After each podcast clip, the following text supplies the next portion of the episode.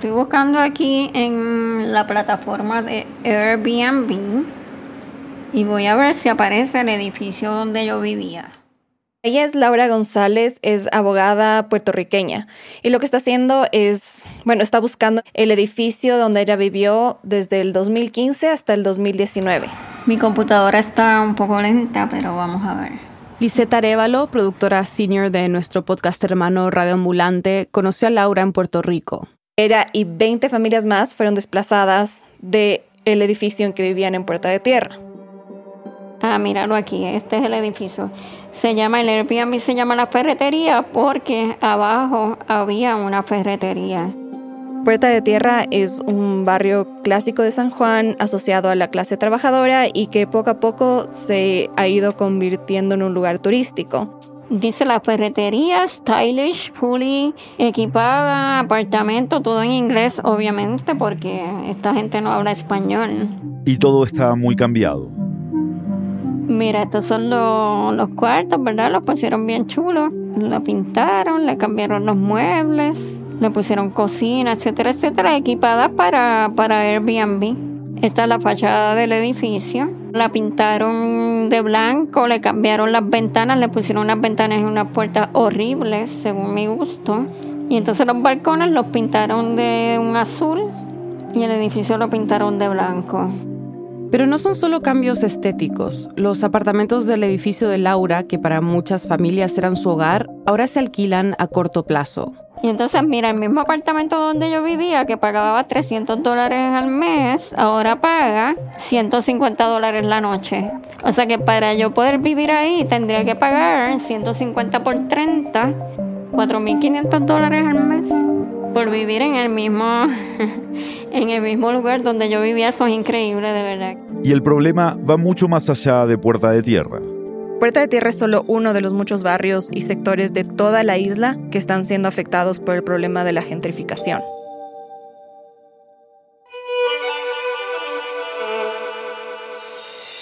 Bienvenidos a El Hilo, un podcast de Radio Ambulante Estudios y Vice News. Soy Silvia Viñas. Y yo soy Eliezer Budasov.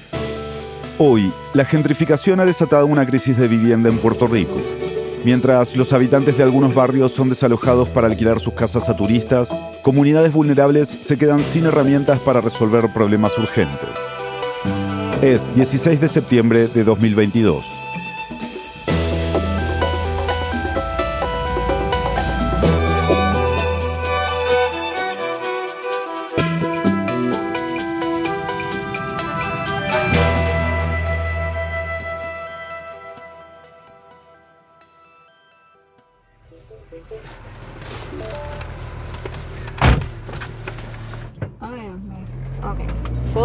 Ves aquí es Puerta de Tierra, que se llama Puerta de Tierra, porque era el barrio que estaba al otro lado de la puerta hacia la tierra desde la ciudad amurallada del viejo San Juan. Laura y Lisette recorrieron el barrio a pie y en auto, y ese recorrido y lo que conversaron nos va a ayudar a entender por qué la crisis de vivienda en Puerto Rico es tan grande. Me explicó varios detalles como históricos de su barrio, fue el primer barrio de servicio y de trabajadores de Puerto Rico que daba servicio a la, gente que vivía en el viejo San Juan. Pero lo más importante que hay que entender es dónde está ubicado Puerta de Tierra, porque es un lugar muy estratégico y muy atractivo para lo que se podría llamar el desarrollo turístico de Puerto Rico, porque está en el mismo corazón de la isleta del viejo San Juan. Entonces a un lado está el casco urbano y al otro está Condado y Miramar, que son áreas bien turísticas de la isla que es donde están todos los hoteles más como lujosos y hay una playa y todo. Entonces, si tú estás en Condado, puedes tomar una avenida directamente hacia el viejo San Juan. Y cuando estás yendo por esta avenida principal, pasas por Puerta de Tierra, que está muy, muy cerca del viejo San Juan, que como sabemos es un área súper turística y, y a donde van todos a caminar y conocer y etcétera. Lisetti, ¿cuál es la historia de Laura con el barrio? O sea, ¿cómo llegó ahí y, cuál es su relación con Puerta de Tierra? Laura llegó en el 2015 a Puerta de Tierra y lo que me contó es que siempre había querido vivir ahí porque tenía amigos ahí ya en este barrio. Además que es un sector accesible para llegar al trabajo caminando, hay como tiendas cerca. Cuando yo me mudo, el barrio todavía, ¿verdad? Ciertas áreas estaba bien deprimido. No es que estaba inhabitado, pero es un barrio que el gobierno poco a poco institucionalmente abandonó. Entonces, el edificio Méndez, que es donde ella llegó a vivir en el 2015, era histórico, antiguo y que si bien estaba bastante deteriorado por el abandono del gobierno, era habitable. No lo sentía como como algo, ¿verdad?, negativo en aquel momento. Por afuera, pues a lo mejor no estaba bien pintada, pero en el interior estaba chévere. Yo puse el apartamento bien bonito. Yo lo pinté por adentro. Lo puse a mi gusto. Estaba espectacular mi apartamento. Laura me dijo que lo que más le gustaba de vivir ahí justamente era la relación con los vecinos porque crearon una comunidad. Es que es increíble los recuerdos que yo guardo de ese apartamento, porque allí yo, yo pasé el huracán María. El huracán María cruzó Puerto Rico de costa a costa, devastando a la isla. Un fenómeno sin precedente que ha dejado a la isla sin servicio eléctrico, comunicación, transporte y en muchas áreas, 70% de la isla sin agua potable. Eso fue el 2017. En ese desastre murieron más de 4.500 personas cientos de miles perdieron sus hogares y la isla quedó con graves problemas de infraestructura y energía. Y quizá por eso es que le guardo como un, como un cariño especial a un espacio. Ahí este, nosotros nos recuperamos del huracán María.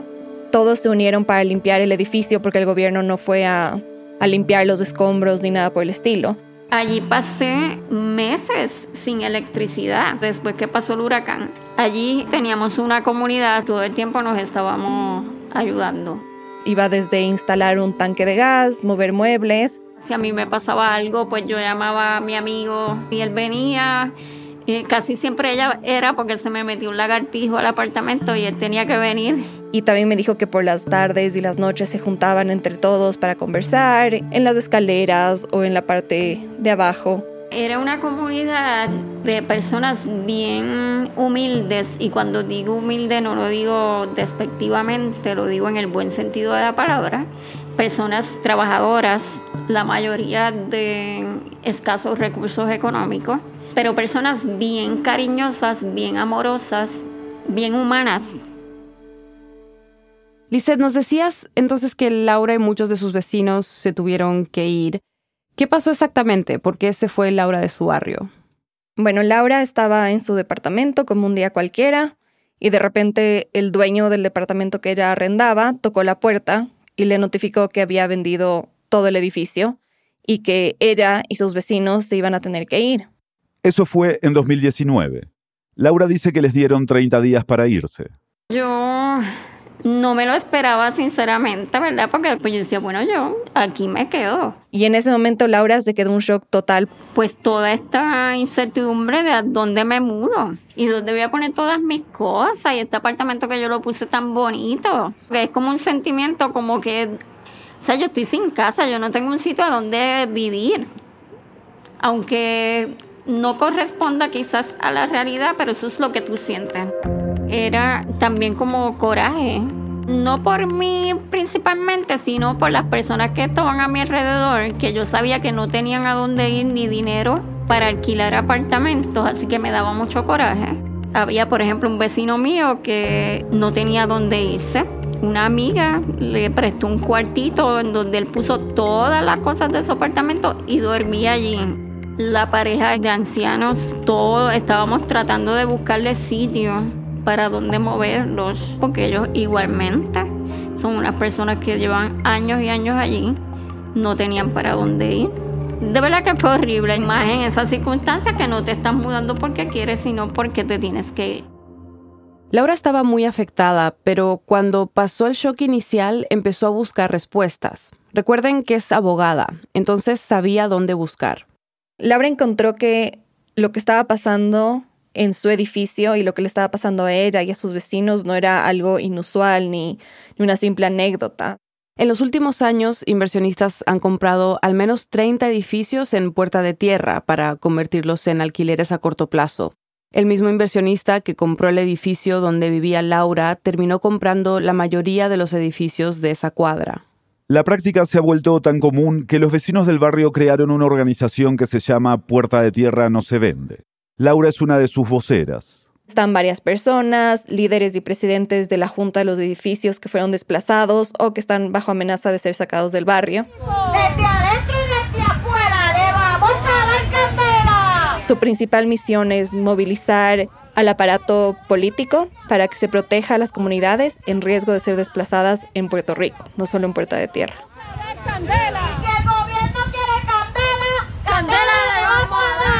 Después de la pausa, un experto nos explica cómo Puerto Rico llegó a esta crisis de vivienda y cómo se ha visto un efecto dominó que impacta hasta las comunidades más invisibilizadas. Ya volvemos. Hola, soy Daniel Alarcón, director editorial de El Hilo. También presento y produzco otro podcast, Radio Ambulante, desde NPR. Contamos historias de América Latina y donde se habla español. El próximo martes 20 de septiembre estrenaremos una nueva temporada, la 12, con historias como esta. Superman viajará a Chile para ser un héroe en la vida real. También un perro muy extraño se volverá noticia nacional en Perú. Y un grupo de activistas mexicanos se infiltrará en un museo austriaco para contar la historia de un artefacto controversial. Estas historias y muchísimas más con nuevos episodios todos los martes. Escúchanos donde consigas tus podcasts.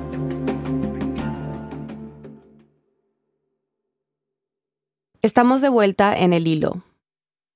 ¿Qué es lo que tenemos que entender para dimensionar un poco lo que está pasando en estas comunidades y, y qué hay detrás de la crisis de vivienda en Puerto Rico?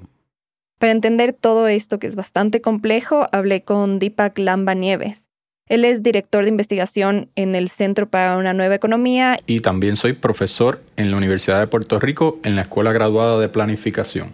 Y Deepak me explicó que por décadas, entre los 40 y los 90, Puerto Rico ancló su estrategia de desarrollo económico en entregar incentivos contributivos para atraer a inversionistas extranjeros. Esto pasaba con el aval del Congreso de Estados Unidos, pero ya en los años 90, el mismo Congreso legisla para eliminar esos beneficios. Entonces, Deepak dice que Puerto Rico quedó a la deriva económicamente, en gran medida porque los gobiernos de turno carecían de la imaginación para pensar en otro modelo económico. No podemos perder de perspectiva que una gran razón por la cual los problemas en la isla, incluyendo los problemas de vivienda, se han evidenciado es porque somos una colonia de los Estados Unidos. Formalmente, Puerto Rico es un Estado libre asociado de Estados Unidos y depende de ese país. Por eso, es común que sea llamado una colonia moderna, tal como le dice Deepak. Las colonias, como sabemos mucho, no son lugares que prosperan y florecen, sino son lugares desde donde se extrae. Y en ese caso Puerto Rico no ha sido excepción. Entonces lo que hemos visto en Puerto Rico a lo largo de los años ha sido una serie de políticas sociales y económicas que principalmente buscan la extracción de riqueza del país a favor de unos intereses comerciales muy particulares. Con esto en mente, podemos ver cómo se llegó a la crisis de vivienda actual. Puerto Rico ha atravesado una crisis económica desde el año 2005, más o menos el 2005 al 2006. Esa crisis empezó a crecer con los años. La isla comenzó a acumular cada vez más deuda. Y en medio de todo eso, en 2012, el gobierno volvió de alguna forma a usar la estrategia que había abandonado en los 90, la de dar beneficios contributivos a extranjeros. El gobierno de Puerto Rico aprueba las leyes 20 y 22. Es importante que recuerden los nombres de estas leyes, la 20 y la 22. que repetían un patrón conocido.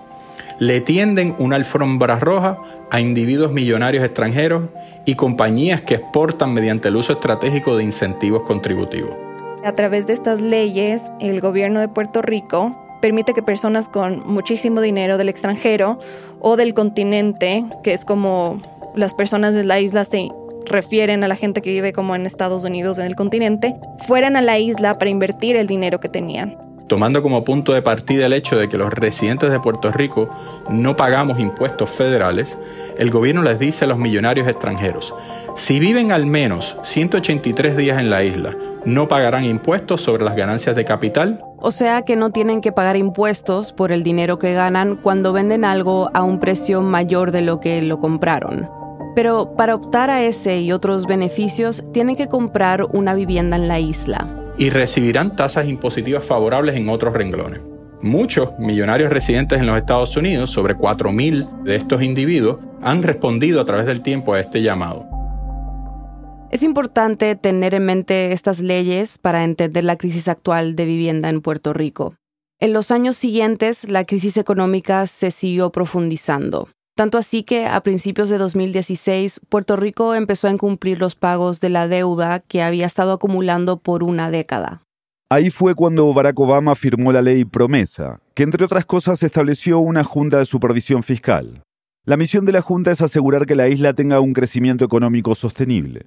Nos imponen una junta de miembros no electos que toman decisiones muy importantes sobre nuestro futuro eh, social y económico. Esta junta, por ejemplo, tiene el poder de aprobar el presupuesto de la isla pasando sobre el gobierno local. Y empezó a impulsar medidas de austeridad. Decían que solo así se podría pagar la inmensa deuda que Puerto Rico arrastraba desde que empezó la crisis económica. Pero Deepak dice que esas medidas han minado la capacidad del Estado para poder atender problemas claves como el problema de la vivienda porque poco más de un año después de la creación de esta Junta de Supervisión Fiscal, el huracán María azotó la isla.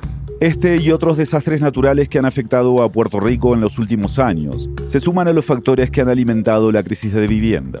El huracán María fue un punto de inflexión clave en la crisis de vivienda en Puerto Rico. Más de 400.000 hogares sufrieron daños, según la Agencia Federal para el Manejo de Emergencias de Estados Unidos, o FIMA por sus siglas en inglés.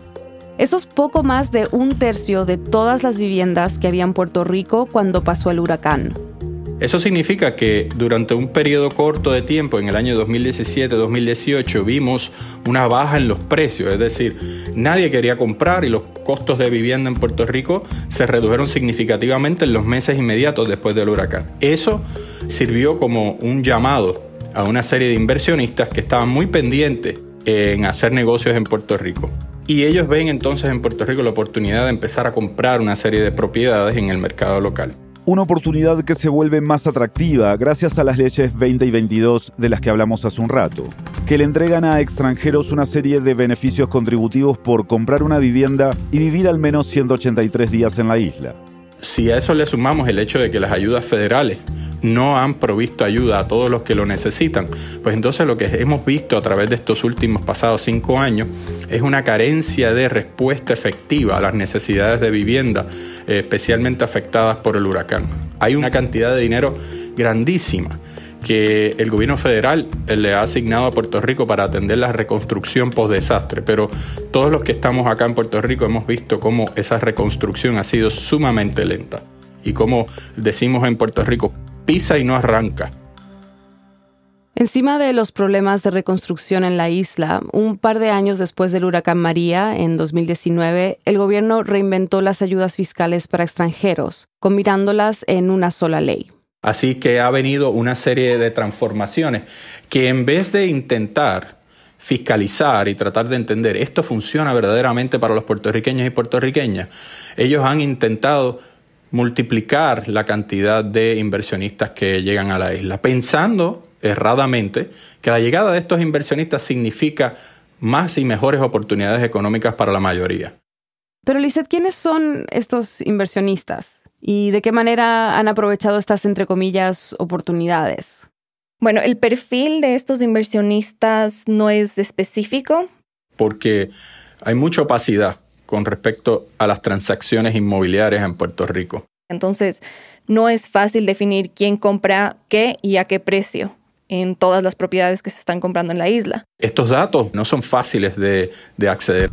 Varias reseñas periodísticas en los pasados meses han apuntado a que no son solamente individuos, sino que son compañías de eh, responsabilidad limitada, las LLC, como se conocen en inglés, que también están comenzando a comprar propiedades. Es decir, estamos viendo un fenómeno que se ha visto a lo largo de Estados Unidos, que es grandes grupos de inversión comprando propiedades en la isla Why Puerto Rico is the best place for you to buy real estate in 2022. Puerto Rico is an absolute gold mine for real estate investing. An island full of real estate opportunities. Y también hemos visto una gran cantidad de individuos particulares y otros también puertorriqueños y puertorriqueñas que viendo la bonanza económica que está generando este mercado inmobiliario también han sido partícipes de este mercado. Lo que quiere decir es que es un, un escenario variado de personajes variados que incluyen corporaciones, incluyen grupos de inversión, incluyen individuos locales y foráneos. nos gustaría entender un poco cómo se relaciona lo que te contó Deepak sobre el perfil de estos inversionistas con lo que descubrió Laura cuando investigó quién había comprado el edificio donde ella vivía.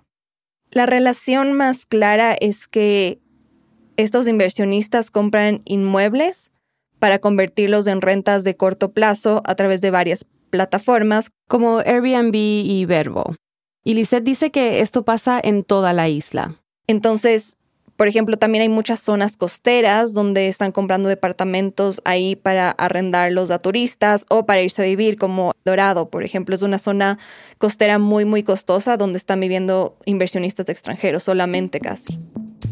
Entonces, ante ese escenario, lo que estamos viendo es que muchos inversionistas locales y extranjeros no están comprando en Puerto Rico para vivir esas residencias necesariamente, ni para ponerlas en el mercado de alquiler tradicional, sino para extraerle la mayor cantidad de rentas en un periodo corto de tiempo. Y eso está creando unos efectos en cadena en algunos vecindarios en Puerto Rico que aumentan significativamente el costo de la vivienda en Puerto Rico. Y todo esto pasa mientras más del 40% de los puertorriqueños viven bajo la línea de pobreza.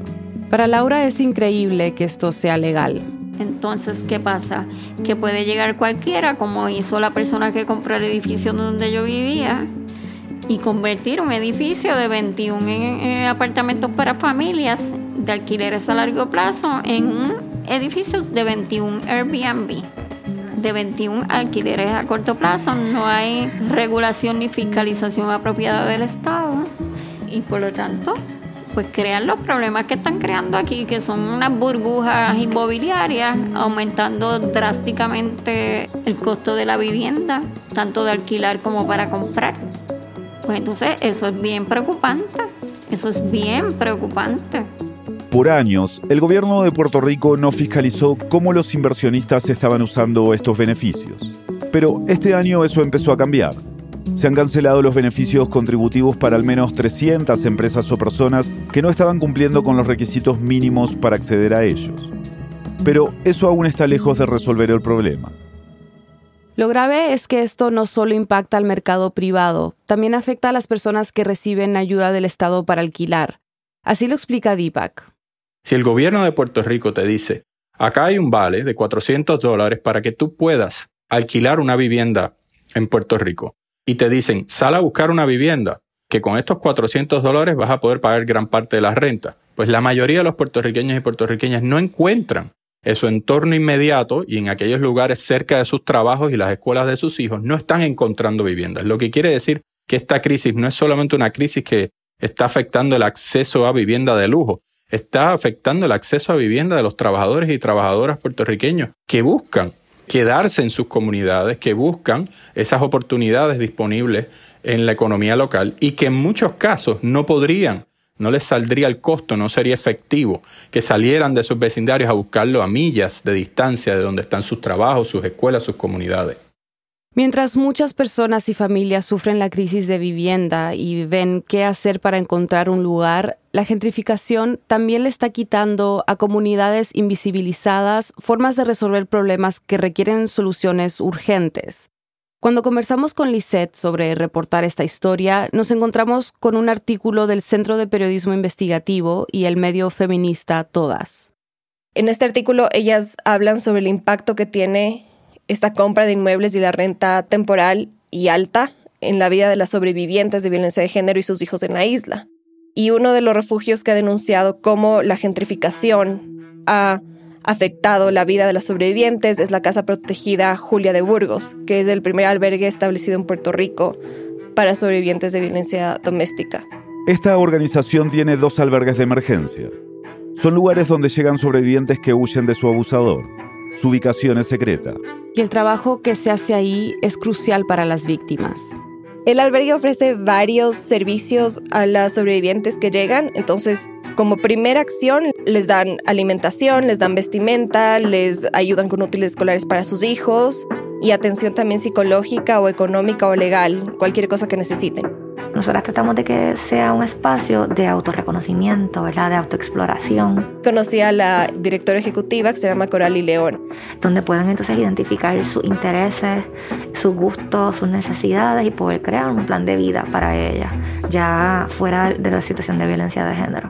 Los albergues como este llenan un vacío que el Estado ha dejado no solo en Puerto Rico, sino en América Latina en cuanto a los sobrevivientes de violencia porque una gran mayoría de las veces son el único lugar al que una sobreviviente puede huir y no ser perseguida por su agresor. De momento sentir que en sus casas, por ejemplo, tenían que estar en silencio. Incluso los niños y las niñas reproducen a veces ese silencio y estar en un espacio donde se vale reírse a carcajadas y no hay problema, nadie te va a señalar, nadie te va a decir que tienes que bajar la voz este, porque te estás riendo muy alto el que los niños y las niñas puedan correr y puedan jugar, ¿verdad? Todo ese tipo de cosas son bien importantes para nosotras y nosotras podemos, para mí particularmente, una de las cosas más importantes es ver esa transformación. Además de que se les brinda todas las herramientas necesarias para recuperar el control sobre sus vidas. Una de esas herramientas es ubicarlas en una vivienda en la que puedan construir un nuevo hogar cuando ya estén listas psicológicamente para dejar el albergue. Nuestros programas están dirigidos a sobrevivientes de violencia doméstica. Nosotros no tenemos un edificio donde le ubicamos, sino que salimos a alquilar apartamentos. Y ahí es donde está el reto actual, ¿verdad? El albergue busca departamentos de renta en lugares estratégicos en Puerto Rico y que se adapten a las necesidades de cada una de las mujeres. O sea, que estén cerca de sus trabajos o de la escuela de sus hijos, o del transporte público que les acomode para su vida diaria. El albergue tiene contacto con un grupo de propietarios de varios departamentos que les dan un precio un poquito más accesible para estas mujeres y los albergues asumen los, los, gastos de la renta hasta que la mujer pueda establecerse económicamente y tenga como estabilidad. La cosa es que con la crisis de vivienda se ha complicado mucho la búsqueda de estos apartamentos. Arrendadores que llevaban años con nosotras han decidido cambiar su enfoque y nos han planteado, por ejemplo, tienen tantos meses para transferir a este participante de este apartamento a otra localización porque yo voy a convertir estos apartamentos en Airbnb o yo voy a vender porque es más lucrativo para mí ahora mismo vender. Y se nos ha hecho bien difícil poder reubicar a sobrevivientes. Antes eh, nos tardábamos como mucho, tal, vez un mes, pero realmente en varias semanas podíamos reubicar a una sobreviviente en un apartamento y ahora nos podemos tardar tres meses o más. Porque si bien reciben ayuda del Departamento de Vivienda Federal, son menos de 500 dólares para un apartamento de una persona, por ejemplo. Y con la especulación inmobiliaria, esa ayuda se ha vuelto insuficiente. Y nosotros nos estamos encontrando con apartamentos de sobre 600 dólares. Eh, así que nos pone en una situación muy compleja para poder darle servicio a sobrevivientes y más en un contexto donde sabemos que las sobrevivientes están también sumidas en la pobreza, ¿verdad? Dentro de la violencia doméstica hay violencia económica y hay personas agresoras que dejan endeudadas a las sobrevivientes, que les dejan deudas en las utilidades, en el agua, la luz, en rentas pasadas, en el vehículo que tenían.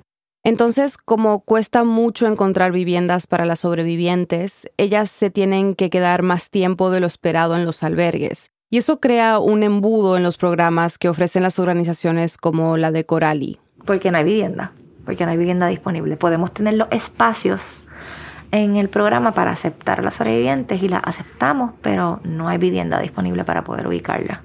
Entonces, digamos, si tienen 10 plazas en el albergue, que no es el dato exacto, pero si tienen 10 plazas en el albergue y llegan 5 mujeres que necesitan refugio y no hay plazas porque esas mujeres no han podido salir a esos departamentos a pesar de que están listas, terminan rechazando a esos sobrevivientes porque no las pueden recibir, simplemente no hay el espacio. O hay personas que se cansan de estar esperando y esperando que les den un departamento y ahí está el riesgo de que estas mujeres vuelvan con sus agresores.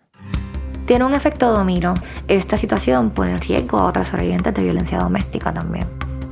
Las sobrevivientes de violencia de género no solamente son desplazadas cuando salen huyendo de su comunidad, de su casa, y tienen que entonces refugiarse, ¿verdad? Albergarse para poder proteger su vida y la de sus niños y sus niñas, sino que también son desplazadas una segunda vez cuando ya estando estabilizadas, ya estando fortalecidas, ya estando listas para retomar su vida, no tienen el acceso a la vivienda, no hay una garantía de acceso y se encuentran con una barrera adicional en el proceso. Así que en Puerto Rico las sobrevivientes se encuentran con barreras de acceso a la justicia, con barreras de acceso a la vivienda, con barreras incluso para retención de su empleo y esto definitivamente dificulta el que ellas puedan retomar su vida. Una de nuestras preocupaciones con esta situación es que nuestros proyectos están enfocados en el desarrollo económico, pero si el costo de vida sigue aumentando, si esto no se atiende, no va a haber Puerto Rico para las sobrevivientes.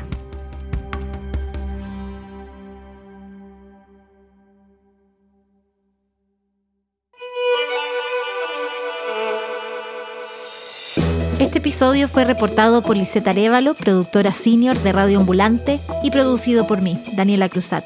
Fue editado por Silvia Viñas, Eliezer Budasov y Daniel Alarcón. Bruno Celsa hizo el fact-checking. La mezcla y el diseño de sonido son de Elías González, con música de él, Andrés Aspiri y Remy Lozano. Queremos agradecer a Álvaro Ledgar por ayudarnos con la investigación preliminar. El resto del equipo de El Hilo incluye a Mariana Zúñiga, Inés Renique, Denise Márquez, Samantha Proaño, Paola Leán, Laura Rojas Aponte, Elsa Liliana Ulloa y Camilo Jiménez Santofimio. Daniela Alarcón es nuestro director editorial y Carolina Guerrero es la CEO de Radio Ambulante Estudios. Nuestro tema musical lo compuso Pauchi Sasaki. El Hilo es un podcast de Radio Ambulante Estudios y Vice News. Buscamos hacer comunidad contigo y seguir el hilo de las historias que compartimos. Síguenos en redes sociales como El Hilo Podcast. Estamos en Twitter, Facebook e Instagram. Y además tenemos un boletín. Suscríbete en elhilo.audio barra boletín y recíbelo cada viernes. Hacemos periodismo riguroso y confiable para profundizar en las noticias de América Latina.